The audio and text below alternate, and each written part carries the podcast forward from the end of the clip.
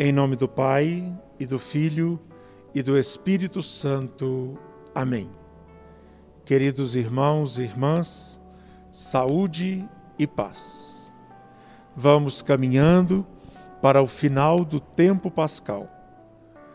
É sempre muito interessante compreender como a Igreja organiza pedagogicamente a sua caminhada litúrgica para que nós, como irmãos e irmãs, membros do corpo de Cristo, estejamos bem ligados a todo o processo da história da nossa salvação.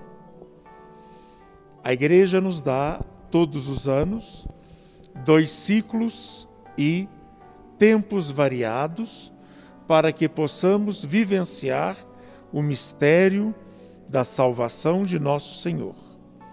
Estamos terminando o ciclo da Páscoa e também o tempo da Páscoa.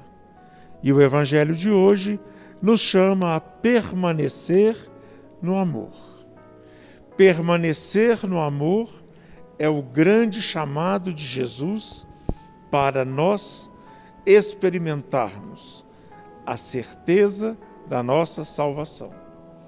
Permanecer no amor não é simplesmente uma atitude passiva de quem fica ligado ao Senhor, mas permanecer no amor é vivenciar o amor.